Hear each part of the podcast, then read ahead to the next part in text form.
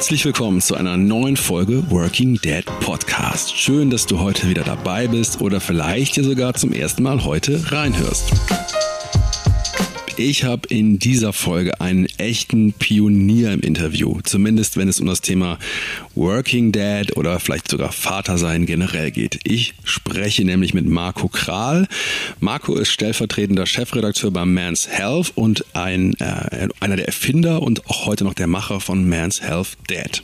Außerdem ist er wahrscheinlich vielen meiner Hörerinnen und Hörern bekannt als Gastgeber des Podcasts Echte Papas. Marco ist außerdem selber Vater von zwei Kindern und für mich war es ja dieses Mal wirklich sehr spannend mit jemandem zu sprechen, der sich mit dem Thema Eltern und Vatersein quasi beruflich auseinandersetzt. Marco erzählt im Podcast darüber, wie er selber in die Vaterrolle reingewachsen ist über die Jahre, was er dabei gelernt hat. Und ähm, an eine Sache erinnere ich mich. Er sagte, Marius, du kannst immer mit einem perfekten Plan, was Kinder und Familie angeht, in eine Situation reingehen, aber rechne lieber mal nicht damit, dass der Plan auch aufgeht. Außerdem sprechen wir darüber, warum es ihm so wichtig ist, als Vater anwesend und ja immer ansprechbar zu sein für seine Kinder. Er sagt, Du kannst der tollste Typ und der coolste Dad sein, aber wenn du ständig unterwegs bist, wenn du ständig busy bist, dann haben deine Kinder nichts davon. Quality Time am Wochenende, sagt Marco, ist mir einfach zu wenig. Ich würde sagen, das war jetzt ein ganz schöner Appetizer für den Podcast und lass uns doch direkt einsteigen ins Gespräch. Viel Spaß mit Marco Kral. Lieber Marco, herzlich willkommen im Podcast. Schön, dass du da bist. Ja, schön, dass ich kommen durfte. Ja, sehr, sehr gerne. Du, stell dich mal vor, ähm, obwohl ich vermute, dass ähm, deine Stimme dem einen oder anderen Hörer oder der einen oder anderen Hörerin von mir schon bekannt, äh, äh, bekannt vorkommt. Aber sag doch trotzdem mal ganz kurz, wer bist du, was machst du und wie ist so dein familiärer Background? Ja, also mein Name ist Marco, das hast du schon gesagt. Der Nachname ist Kral, interessiert vielleicht auch noch einige. Und ähm, ich bin Vater von zwei Kindern, die sind jetzt zwölf und 14, also schon ein bisschen älter als deine. Und ähm, arbeite seit 20 Jahren ähm, bei Men's Health, bei dem Männermagazin. Und ähm, mit der Geburt meiner Tochter ähm, ist mir damals so die Idee gekommen, dass es eigentlich noch etwas gibt auf dem Zeitschriftenmarkt, was es noch nicht gibt, nämlich ein Magazin für Väter. Und ähm, das hat dann ein bisschen gedauert, bis ich das tatsächlich oder bis das tatsächlich auf den Markt gekommen ist. 2015 war das der Fall. Und seitdem gibt es Men's Health Dad ähm, zweimal im Jahr. Und ähm, jetzt haben wir gerade in der Corona-Krise angefangen, auch einen eigenständigen Internetauftritt zu haben für das Magazin. Und außerdem mache ich seit zwei Jahren, und das ist ja ein Sidekick auf die Stimme, einen Podcast zusammen mit dem Florian Schleinig, den echten Papas Podcast. Und ähm, ja, da sind wir auch alle zwei Wochen unterwegs mit illustren Gästen. Nur du hast noch gefehlt bisher. ja, stimmt, richtig. Aber das ist erstmal wow, ein riesen Portfolio an Aktivitäten, die du da, ähm, dass du da ver verhandelst oder in der Hand hast. Wie kriegst du das hin mit zwei Kindern? Also das ist ja jetzt direkt die Frage schließt sich an. Ne? Ähm, wie jonglierst du diese ganzen Bälle? Wie kriegst du das hin? Zwei Kids. Deine Frau, das weiß ich auch aus dem Vorgespräch und auch von, von Instagram, wo ich dir auch äh, total gerne folge, die ist auch selbstständig. Das heißt, das ist noch ein Ball in der Luft, den ihr beide jonglieren müsst. Wie kriegt ihr das hin? Wie ist denn so euer Modell? Ja, also tatsächlich kann man nicht vom Modell sprechen, weil das würde ja sagen, das ist so ein Plan gibt, den man verfolgt. Aber also wie gesagt, mein, mein älterer Sohn ist ja 15 Jahre, das ist echt auch eine lange Zeit. Und da kann man nicht von einem Plan sprechen, sondern den muss man immer wieder anpassen und abändern, je nachdem, wie, wie die Kinder so drauf sind, wie man selbst drauf ist, was man beruflich auch machen will. Und beispielsweise meine Frau, du hast es gerade angesprochen, die hat sich jetzt ähm, letztes Jahr im Sommer mit einem Buchladen selbstständig gemacht. Ähm, vorher war sie auch selbstständig, aber nicht mit festen Ladenöffnungszeiten. Und das ähm, hat natürlich ähm, unseren Alltag nochmal kräftig durcheinandergewirbelt, weil sie einfach lange Zeit nicht da ist am Tag. Und ich hatte schon vorher aber angefangen, meine Stunden zu reduzieren. Also jetzt nicht großartig. Ich arbeite jetzt 90 Prozent statt 100. Ja. Ähm, das, also das als Teilzeit zu bezeichnen, da würden viele lachen. Aber tatsächlich reicht es ähm, gerade momentan in der Situation, dass ich mir die Zeit so einteilen kann, dass ich tatsächlich zu Hause bin, wenn die Kinder aus der Schule kommen Klammer auf, wenn sie den Schule haben, Klammer zu. Also äh, Corona hat ja jetzt alles so ein bisschen aus den Angeln gehoben, aber die Idee meiner Stundenreduzierung war tatsächlich so, okay, ich arbeite ähm, am Tag nur noch so bis 15 Uhr und die Kinder sind meistens dann auch so zu Hause zu der Zeit, dass ich dann ja. die Nachmittagsbetreuung übernehme. Und so wird es ja hoffentlich bald auch wieder sein. Ja. Aber tatsächlich irgendwie, du hattest gefragt, äh, wie ist unser Modell? Also das ist unser aktuelles Modell, aber es gab natürlich in den letzten 15 Jahren sehr viel mehr Modelle während meiner Tochter äh, oder bei meiner Tochter bin ich auch in Elternzeit gegangen, sechs Monate. Ähm, als mein Sohn geboren wurde, habe ich mal ein Jahr lang auf vier Tage Woche reduziert. Mhm. Also wir haben schon viel ausprobiert. Ja, nimm uns mal kurz mit durch dieses, äh, durch dieses Testlabor, weil ich bin ja quasi mit meinen Kids noch so am Anfang und äh, dass ich von einem Modell spreche, verrät mich natürlich schon tatsächlich. Wir haben, ähm, wir haben bis jetzt noch nicht so viele unterschiedliche Sachen ausprobiert. Wir merken gerade, dass wir dadurch, dass der Groß jetzt in die Schule kommt, dass wir mit unserem alten äh, Modell so nicht mehr richtig klarkommen und müssen so ein bisschen nachsteuern. Aber das war ja bei euch sicherlich auch nicht immer so ein total geradliniger und harmonischer Weg.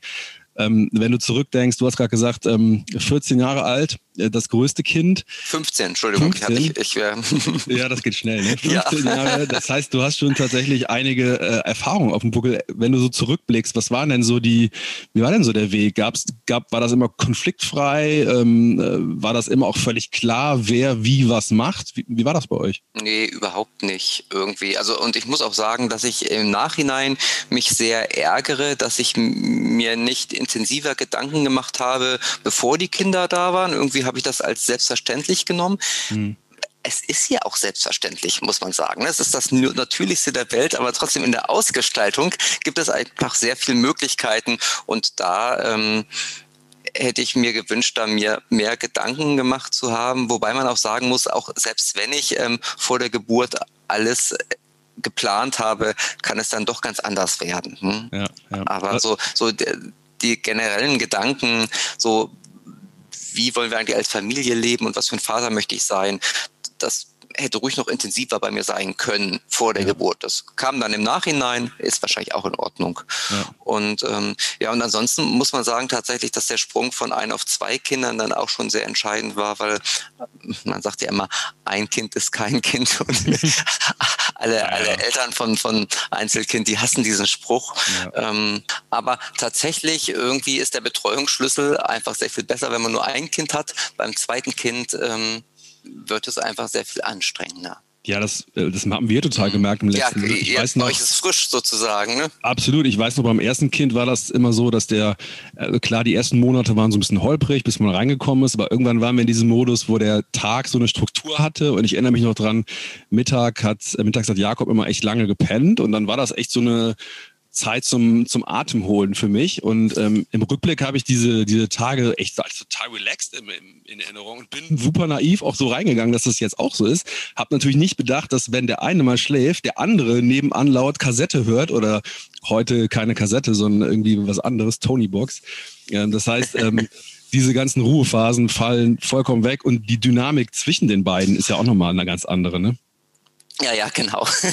ja, ja.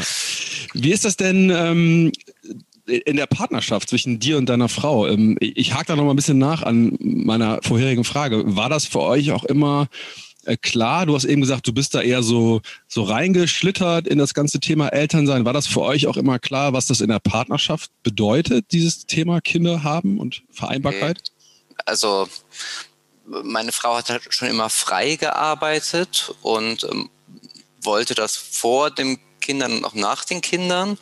Und ähm, da liegt natürlich auch eine Gefahr, ne? wenn einer festarbeitet und einer frei arbeitet. Ähm, das ist fast immer ausweichlich, dass derjenige, der frei arbeitet, dann doch immer im Notfall ähm, da ähm, eingreifen muss, wenn mit den Kindern mhm. was ist. Nee, so, so klar war es uns, glaube ich, nicht. Also äh, wir sind nicht reingeschlittert, also es waren beides Wunschkinder, ne? also insoweit war das schon äh, gut überlegt, aber tatsächlich, ne, dieser blöde Spruch, so Theorie und Praxis ist einfach ein himmelweiter Unterschied. Absolut. Und tatsächlich muss man ja auch sagen, ändern sich ja auch die Ansprüche auch, und auch die beruflichen Wünsche oftmals. Ne? Ja. Also das, was ich vielleicht gerade beruflich mache, während ähm, meine Partnerin schwanger ist, muss ja nicht das sein, was ich in fünf Jahren mache. Und mhm. ähm, trotzdem muss Familie da auch irgendwie reinpassen. Ne? Also ja. da sind viele Faktoren, die man aufeinander abstimmen muss. Ja. Was sind denn so deine ähm oder mal anders, anders, gefragt, du hast jetzt schon ein paar Mal im Prinzip so den Hinweis darauf gegeben, dass es eigentlich ein, eine super hohe Dynamik da drin ist, eine Eltern zu sein. Ne, es ist irgendwie, man startet äh, und das ändert sich äh, auf dem Weg die ganze Zeit. Was sind denn so, vielleicht auch jetzt ein bisschen im Rückblick, auch wenn du noch nicht ganz durch bist, trotzdem so deine, deine großen Learnings. Was braucht es denn eigentlich für, für Fähigkeiten und für, ja, für Skills, um, um das hinzukriegen in der Partnerschaft? Einerseits, andererseits auch für einen selber, dass man natürlich selber auch guckt, wie komme ich mit meinem Plan auch noch irgendwie äh, hier dazu. Mhm. Ja, also ich denke, das Wichtigste ist, ähm, also ich glaube, es gibt tatsächlich, gehen wir es mal anders an, es gibt da keine Skills, die wirklich jedem weiterhelfen, weil das natürlich sehr eng an den Kindern und an den Charakteren der Kinder hängt. Ne? Und ähm, also Was ich weiß, bei dir? also äh, ich weiß noch irgendwie, äh, als unser erster Sohn geboren wurde, ähm, der war echt ein unruhiger Schläfer und ähm, dann sprachen wir mit einer Bekannten, die auch zur gleichen Zeit ein Kind bekommen hatte und die ähm, beklagte, dass es so langweilig wäre, weil ihr Kind den ganzen Tag schlafen würde. und äh, das ist schon mal etwas, was man überhaupt, was wir damals überhaupt nicht nachvollziehen konnten. Ne? Ja. Also, ähm, und da fangen ja die Unterschiede an. Und ähm, die Kinder entwickeln sich ja auch weiter. Aber wenn es tatsächlich irgendwie um Skills geht, also was mir ganz wichtig ist, ist erstmal irgendwie immer die Ruhe zu bewahren. Also nicht so schnell aus der Haut zu fahren, weil das natürlich oftmals in dem ganzen Chaos doch schon mal die Gefahr ist.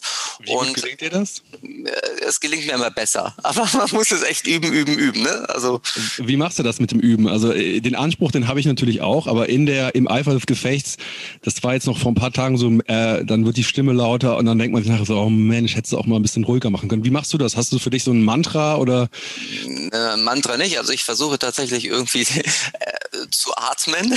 Das sollte man ja generell im Leben immer machen, aber bewusst zu atmen. Und ich habe irgendwie letztens ein Interview geführt ähm, mit dem Christopher End ähm, von Elterngedöns, also auch ein Podcast, ähm, der ähm, auch Väter coacht. Und da ging es um das Thema Wut, was so sein ureigenes Thema ist. Und da sagt er auch einfach mal den Raum wechseln. Also mhm. einfach mal einen Tapetenwechsel. Muss jetzt nicht sofort der Gang vor die Tür sein, aber dass man einfach aus der Situation rausgeht. Wenn, ja. wenn man merkt irgendwie, es geht hier jetzt sowieso nichts mehr, dann kann man auch nichts ausrichten in dem Moment. Ne? Und ja. dann einfach mal ähm, eine Tür hinter sich ne? zu machen. Ja, genau. Und ähm, das kann man natürlich nicht machen, äh, wenn der Säugling auf dem Wickeltisch strampelt.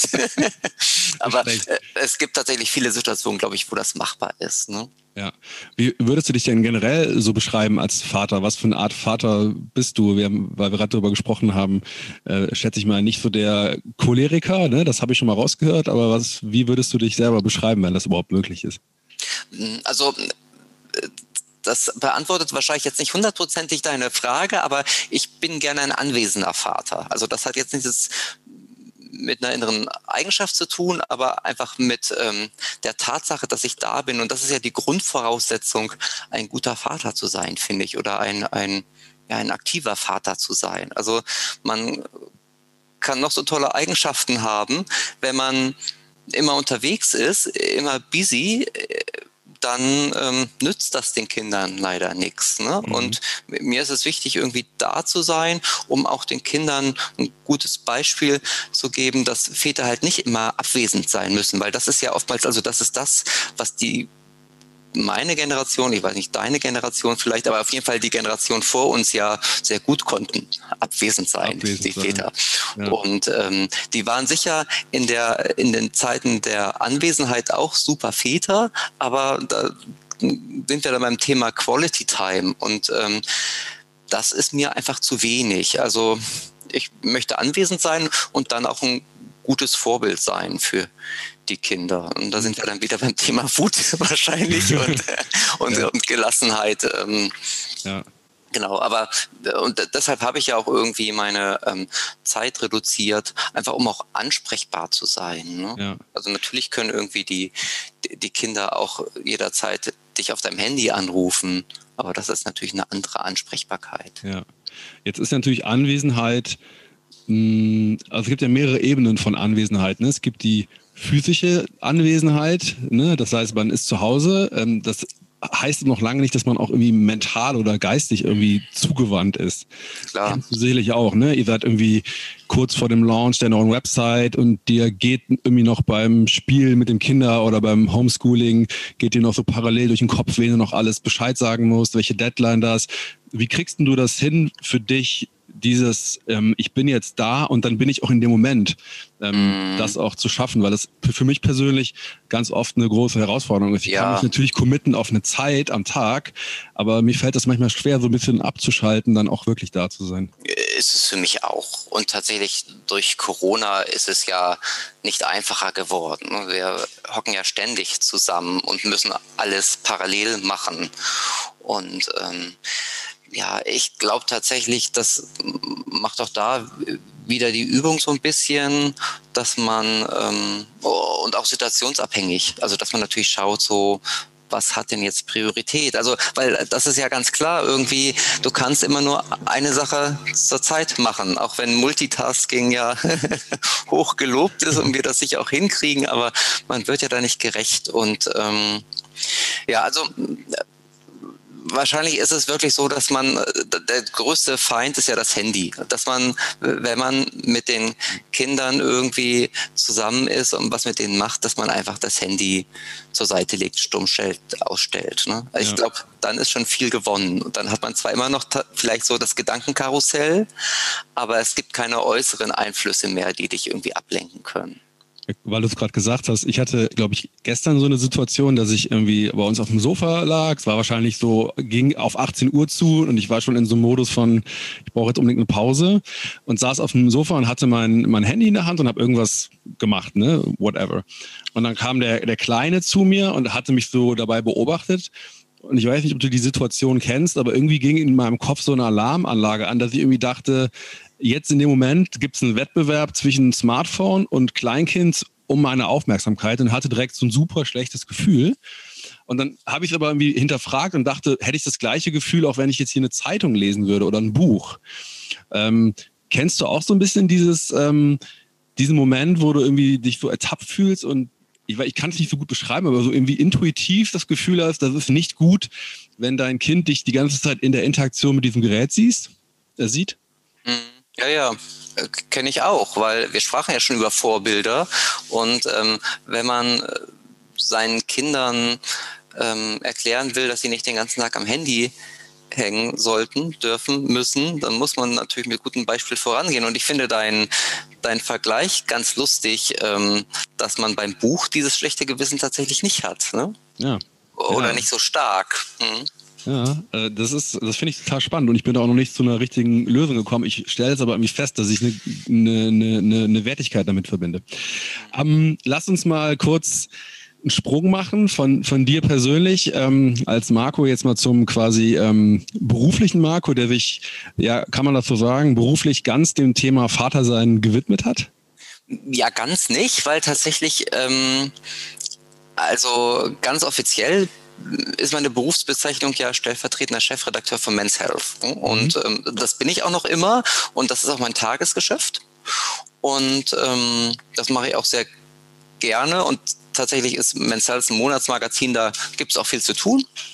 Und Dead ist tatsächlich bisher ja als Heft, das erschien zweimal im Jahr. Das heißt, da gab es immer so Spitzen, so Dead-Heft-Spitzen. Und ähm, jetzt tatsächlich durch, durch den Launch der Website ähm, haben wir da eine kontinuierliche Bespielung natürlich, aber auf niedrigem Niveau. Ne? Also mhm. es muss jetzt nicht mehr in einem Monat ein ganzes Heft entstehen, sondern nur noch ein, zwei Artikel vielleicht oder drei. Ja. Und ähm, Insoweit habe ich mich nicht ganz der Vaterschaft verschrieben, aber es ist natürlich das, was ich am meisten mit Herzblut mache.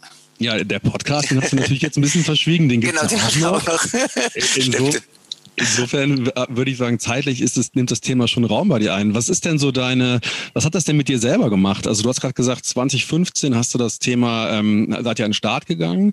Jetzt den Podcast habt ihr, glaube ich, seit zwei oder drei mhm. Jahren. Ja, ungefähr. zwei Jahre, glaube ich. Mhm. Wie, viel, wie viele Folgen habt ihr?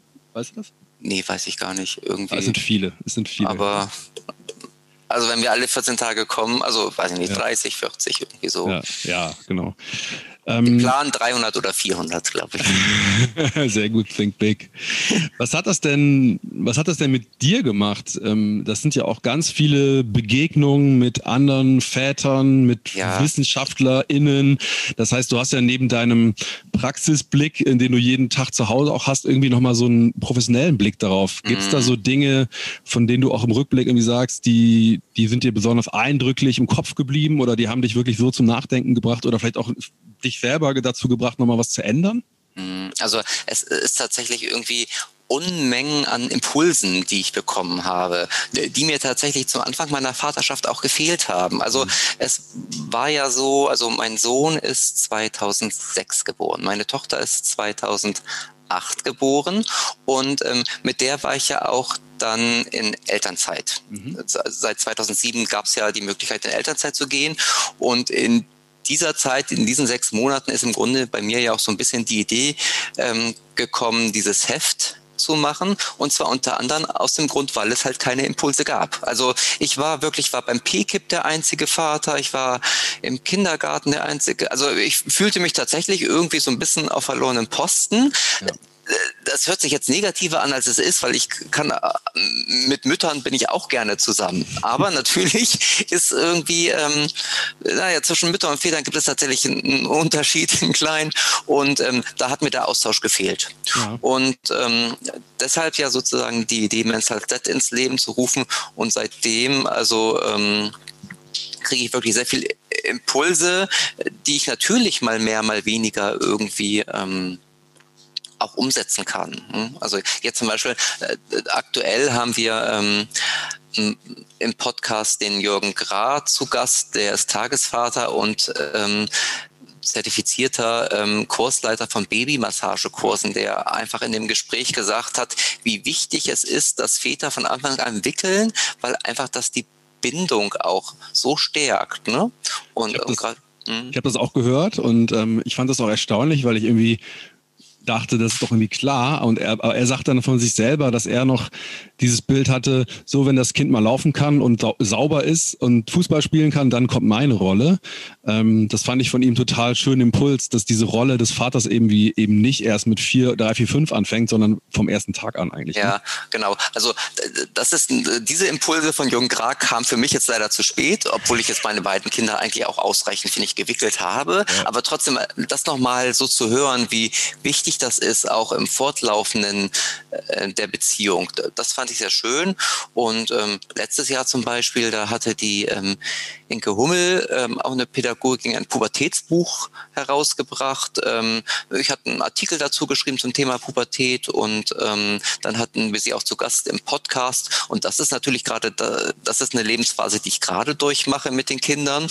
Und das hat mir natürlich irgendwie ähm, auch geholfen, natürlich. Und als ich das Interview mit ihr geführt habe, hat sie dann lustigerweise bei Twitter nochmal sowas äh, geschrieben wie, ähm, sie wusste jetzt gar nicht, ob das wirklich ein fachliches Interview war oder eine Väterberatung, weil sie schon das Gefühl hatte, dass meine Fragen auch schon sehr persönlich abzielten. Aber ja. das ist ja auch das Schöne an dem Thema irgendwie, dass man natürlich da ähm, ganz tief drin steckt ne? und da ähm, auch weiß, wie es ist, ähm, Vater zu sein und welche Schwierigkeiten sich da aufbäumen können, auch wenn das natürlich sehr unterschiedlich ist, je nachdem, wie alt dein Kind ist. Ja, und das verändert sich natürlich mit jedem Lebensjahr ähm, immer wieder. Ne? Du hast ja. ja eben schon gesagt, das ist ja eine Reise, die fängt anders an, als sie irgendwie, ne, als man mhm. jetzt sie gerade wahrnimmt. Was ist denn eigentlich, ich meine, die Frage muss ich jetzt stellen, was ist denn eigentlich ein echter Papa für dich? ja, also echte Papas. Also ich finde tatsächlich echt ist, also der Podcast heißt ja echte Papas, das ist so ein bisschen abgeleitet von den echten Mamas, mit denen wir da kooperieren. Ähm, wir hatten da nicht so viel Auswahl bei der Namensgebung.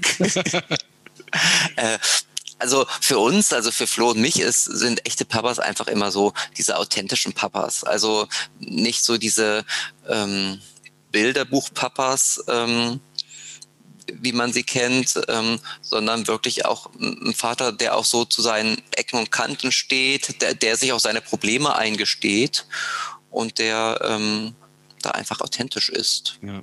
Und also ne, immer dieser, das ist ja auch bei Instagram oftmals so die Kritik dieser ganzen perfektionistischen Herangehensweise. Ähm, genau das sind echte Papas nicht. Ne? Ja, ja. Du hast es ja schon so ein paar Mal durchklingen lassen und ähm, das ist was, was mich sehr interessiert, dass du ja sowohl als Papa selber, aber auch als jemand, der das jetzt ne, beruflich und fachlich ein bisschen begleitet, ähm, schon eine, eine, längere Reise hinter sich hat. Du hast auch eben gesagt, 2006 warst du noch so der einzige Papa auf dem Spielplatz. Das Gefühlt ich, auf jeden Fall, gefühlt, ja. Das, das kenne ich auch ein bisschen, das Gefühl, obwohl mein Sohn sechs, äh, zehn Jahre später gekommen ist. Mhm. Aber so dieses, wer sitzt im Wartezimmer beim Kinderarzt für die U-Untersuchung? Natürlich meistens die Mamas. Ne? Wer ist vormittags auf dem Spielplatz? Meistens die Mamas. Das Gefühl kenne ich. Aber wenn du jetzt mal so den, den Blick auf diese 15 Jahre ähm, wirfst, auch was es an Fachliteratur gab, was gab es an medialer Präsenz. Wir haben jetzt auf Instagram ganz viele Dad-Blogger, wir haben Podcasts. Wie würdest du sagen, hat sich der Blick denn auf Vaterschaft geändert? Oder äh, ich greife mal kurz vorweg, oder würdest du sagen, das ist eher nur so eine Art Oberfläche, die drüber gelegt wurde, aber im Kern haben wir noch die gleichen Rollenvorstellungen, Glaubenssätze etc.?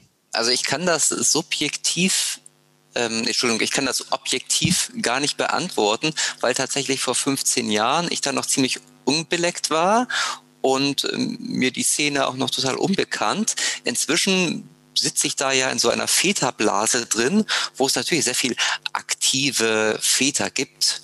Und insoweit würde ich jetzt subjektiv sagen, da hat sich eine ganze Menge geändert. Ähm, aber ich glaube tatsächlich, das täuscht und ist so ein bisschen meiner Blase geschuldet.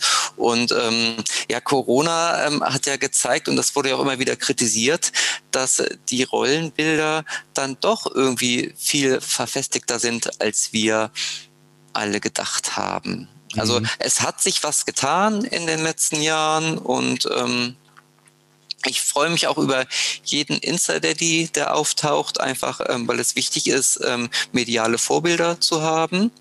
Ähm, aber äh, also tatsächlich muss man sagen, erstens äh, richten sich die Insta-Daddies dann doch oftmals dann wieder an die Mummies, also mhm. also an, an Userinnen und nicht an User. Ja. Und ähm, ja, zweitens tatsächlich äh, geht die, die Entwicklung, also mir persönlich, noch zu langsam. Mhm. Und ähm, da, das gab damals einen Schub mit der Elternzeit und Elterngeld. Und äh, das war auch wichtig als Impuls. Aber jetzt müsste im Grunde von der Politik ein weiterer Impuls kommen hinsichtlich, dass man die Partnermonate ausweitet oder 50-50. Also es gibt da viele Modelle, die man andenken kann und die in anderen Ländern auch irgendwie schon praktiziert werden. Also da müsste etwas kommen um das Thema weiter voranzutreiben. Also ich glaube tatsächlich, dass wir so ein bisschen auf der Stelle treten momentan. Du hast ja gerade schon das Stichwort Elternzeit genannt. Das ist ja sowas, was äh, von der Politik als, als, als Hebel angesetzt wird, aber der Hebel muss natürlich auch umgesetzt werden in den Unternehmen. Und wir beide wissen, dass dass immer noch viele Männer dahin getragen werden müssen, eine Elternzeit zu nehmen. Wie ist das mit dir und bei euch in der äh, Redaktion, du bist als stellvertretender Redaktionsleiter natürlich auch irgendwie in einer personellen Verantwortung. Das heißt, du schaffst ja auch eine Arbeitskultur. Was ist dir denn wichtig für deine Kollegen, ähm, was das Thema Vereinbarkeit von Familie und Beruf angeht? Wie versuchst du da irgendwie eine gute, äh, ein gutes Umfeld zu schaffen? Ja, also äh, in erster Linie glaube ich, dass äh, die Tatsache, dass ich selbst sechs Monate genommen habe, irgendwie äh, viele auch ermutigt. Da mhm. gibt es auch viele Studien zu, die besagen, wenn, wenn ein Kollege oder der Vorgesetzte selbst in einem Unternehmen Elternzeit genommen hat, dass dann die Chancen steigen, dass andere werdende Väter den nacheifern. Also insoweit ist man da das beste Vorbild, wenn man Elternzeit genommen hat und vielleicht auch nicht nur die zwei Standardmonate, sondern mehr. Und ähm, ja, ansonsten einfach dann offenes Klima schaffen und auch signalisieren, ähm, dass das total in Ordnung ist. Und ich glaube, also da hatte ich wirklich sehr Glück bei meinem Arbeitgeber. Das war total selbstverständlich, dass ich in Elternzeit gehe, sowohl von meinen Vorgesetzten als auch von den Kollegen. Ähm, aber tatsächlich glaube ich, dass es in, in vielen Unternehmen noch nicht so ist. Also ja. die vielleicht auch größer sind und mit mehr Hierarchien zu kämpfen haben. Ähm, aber also das wird, also ich bin ja auch sehr eng im Austausch mit Volker Beisch, das ist ein Unternehmensberater, der sich tatsächlich dieses Thema Vereinbarkeit von Familie und Beruf speziell für Väter auf die Fahnen geschrieben hat und wirklich sehr große DAX-Unternehmen berät. Und ähm, der hat einen unglaublichen Zulauf. Das Väternetzwerk ähm, ist das, ne? Genau, das Väternetzwerk. Mhm. Ähm, aber gut, es gibt tatsächlich äh, auch gerade mittelständische Betriebe, ähm, da ist es, glaube ich, schwieriger, sich mhm. da irgendwie als Vater dann auch durchzusetzen. Und wenn man es dann halt auch nicht kennt, ne, also ich meine, man muss sagen, wir sind ja alles Vorkämpfer. Also immer noch. Also ob nun ich vor, äh, vor 15 Jahren oder also die Elternzeit habe ich ja vor elf Jahren genommen mit meiner Tochter oder du mit jüngeren Kindern. Ähm, es ist noch lange nicht Konsens, dass Väter in Elternzeit gehen. Ne? Also die aktuellen Zahlen sagen ja, ich glaube, es sind irgendwie ein Drittel. Ein Drittel ist toll, Wahnsinn. aber es sind immer noch zwei Drittel, die es nicht machen. Ja. Und ähm, da ist noch ein bisschen Arbeit vor uns, wenn man das ändern will. Absolut, absolut. Das ist eine schöne Hinleitung zum, zum, zum Schluss. Was ist denn bei dir der, oder was steht denn für dich jetzt an? Was ist denn dein großer Plan? Ich vermute, du hast keinen Plan, Marco, aber was ist denn so das, was euch jetzt oder dich umtreibt mit dem Podcast, mit der, mit der Website? Ähm, Gibt es da irgendwelche großen Pläne, die jetzt für die nächste Zeit anstehen? Nee, also wir sind jetzt erstmal ganz froh, dass wir die Website ähm, zum Laufen gebracht haben. Und ähm, die ist natürlich auch sehr ähm, anspruchsvoll, ähm, einfach weil wir auch sehr viele Themen abbilden wollen. Also das ist schon nicht einfach, ähm, da allen Themengebieten gerecht zu werden. Aber gut, jetzt haben wir sie zum Laufen gebracht und jetzt gucken wir erstmal, dass wir sie regelmäßig füttern mit neuen interessanten Themen. Das ist schon mal wichtig. Und ähm, ja, ansonsten habe ich tatsächlich seit äh, März 2020 aufgehört, Pläne zu machen, weil ähm, das ähm, schwierig ist in der aktuellen Situation. Also mein Plan ist, mich möglichst schnell impfen zu lassen. Ähm, und dann ähm, irgendwann in eine Normalität oder eine neue Normalität zu kommen, ähm, die dann wieder auch Planungssicherheit ermöglicht. Ne? Also mhm. tatsächlich, wir sprachen zum Anfang über den Buchladen meiner Frau, der hat momentan mit eingeschränkten Öffnungszeiten auf, aber die Leute sind auch alle so verschreckt, dass sie gar nicht wissen, darf ich jetzt einen Buchladen betreten oder nicht. Und ähm, das Homeschooling, mein Sohn ist das letzte Mal im Dezember in der Schule gewesen. Meine Tochter hat momentan Wechselunterricht alle zwei Tage. Damit kann man nicht planen. Ja. ähm, insoweit wäre es schön, einen Zustand äh, wieder zu gelangen, mit dem man planen kann. Und dann würden wir tatsächlich schauen, so wie stellen wir uns als Familie nach dieser Corona-Zeit neu zukunftsmäßig auf. Ja. Und ähm, dann hat sicher auch irgendwie dieses Väterthema irgendwie noch mehr Musik. Also ich glaube ja tatsächlich auch so blöd, das mit Corona war, dass ähm, es dem Väterthema durchaus ähm, zuträglich war, weil jetzt doch viele Männer gesehen haben, was das für eine Arbeit ist zu Hause und mhm. dementsprechend einen anderen Blick auf die Erziehungsarbeit bekommen und aber natürlich vielleicht auch die Vorteile gesehen haben. Also es ist ja nicht nur immer stressig, Homeschooling und Homeoffice zu vereinbaren, sondern man kriegt ja auch so viel mehr mit. Ne? Also du hast, du hast ja eben vom abwesenden Vater gesprochen und mhm. ich glaube, ich habe jetzt keine Zahlen, aber ich glaube, das betrifft eine ganz große Mehrheit der Väter, die tatsächlich aufgrund ihres Berufs eher abwesend sind. Und ich glaube, die haben jetzt ein Jahr lang oder noch mehr als ein Jahr lang gemerkt, was es bedeutet, wenn man auch mal anwesend ist. Natürlich auch mit allen Schattenseiten mhm. und dem ganzen Stress der Belastung. Aber ich glaube, so der, das Grundgefühl von Nähe, ne, das, das haben die jetzt alle äh, hoffentlich viel auf den Geschmack gekommen und ich bin auch mal sehr gespannt, was das mit uns als Gesellschaft macht, aber auch mit natürlich mit den Familien. Ähm, kann mir vorstellen, wie du sagst, dass da wirklich viel Veränderung äh, kommen wird. Genau, also ich glaube tatsächlich irgendwie, dass in den letzten 15 Monate sind es jetzt Corona oder ich habe gar nicht mehr mitgezählt, es sehr viel Diskussionen gab, oh, oh, wenn, wenn die Eltern nicht zu müde waren, um zu diskutieren, aber spätestens, ähm, wenn man wieder Kraft geschöpft hat, wird es dann Diskussionen geben. Also ich glaube nicht, dass wir zu dem zurückkehren werden, so wie es vorher war, sondern ähm, das gab schon einige Gedankenanstöße und das muss jetzt, glaube ich, besprochen und neu ausgehandelt werden. Ja. Und insoweit glaube ich tatsächlich irgendwie, dass das Väterthema einfach noch mehr Gewicht bekommt. Sehr cool. Das heißt, ähm, genug Content für Podcasts und Websites und Magazine und was auch alles gibt, auf das wir uns, äh, auf den wir uns freuen können. Ich glaube schon, oder? Ist auch deine äh, Auffassung, oder? Ja, also ich glaube, es gibt, es gibt, nee, es gibt, ich glaube, es gibt zwei Realitäten. Du hast ja eben schon von der Bubble gesprochen und von Thema Vorreiter. Ich glaube, es gibt eine, eine große Sichtbarkeit von einer Minderheit jetzt und ähm, das sind eben die Working Dads oder die Väter, die halt anders Vater sein wollen als vielleicht ihre eigenen Väter.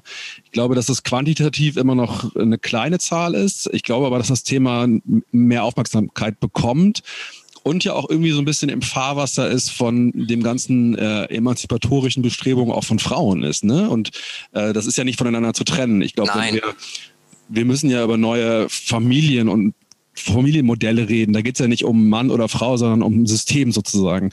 Und ähm, das kann man, glaube ich, nur so denken. Und ich glaube auch, wie du, da ist noch sehr viel äh, Luft nach oben, was das angeht.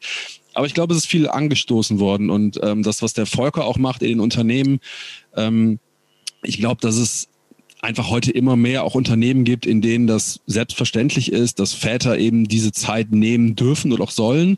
Ich glaube, dass es mittlerweile auch viele äh, Role Models gibt, viele Vorbilder, ne? so wie du es ähm, bei euch in der Firma gewesen äh, bist, gibt glaube ich auch immer wieder jetzt so Leuchtturm-Daddies, sage ich mal, auch ne?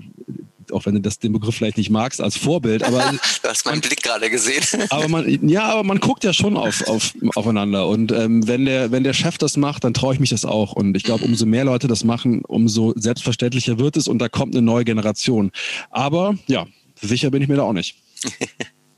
Nee, aber wir arbeiten dran irgendwie. Und äh, sowohl dein Podcast als auch mein Podcast, als auch das Heft und die Internetseite. Also wichtig ist tatsächlich irgendwie viele Väter zu zeigen, die es einfach anders machen. Und dann kann man immer noch entscheiden, ist das der Weg für mich, den ich gehen will, oder mache ich lieber den traditionellen und dann ist das auch total in Ordnung. Ja. Aber man muss einfach die vielen Möglichkeiten erstmal präsentiert bekommen, um entscheiden zu können, wie sieht denn mein persönlicher Weg aus. Sehr schön. Fast schon ein gutes Schlusswort. Ich habe auch drei kleine Fragen zum Schluss. Das mache ich mit jedem Gast. Ähm, das sind, äh, das ist, glaube ich, eine Frage und zwei Sätze, die es dies zu vervollständigen gilt.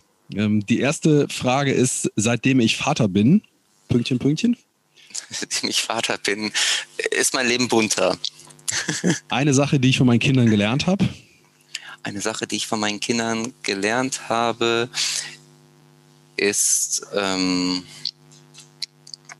nicht immer alles so ernst zu nehmen.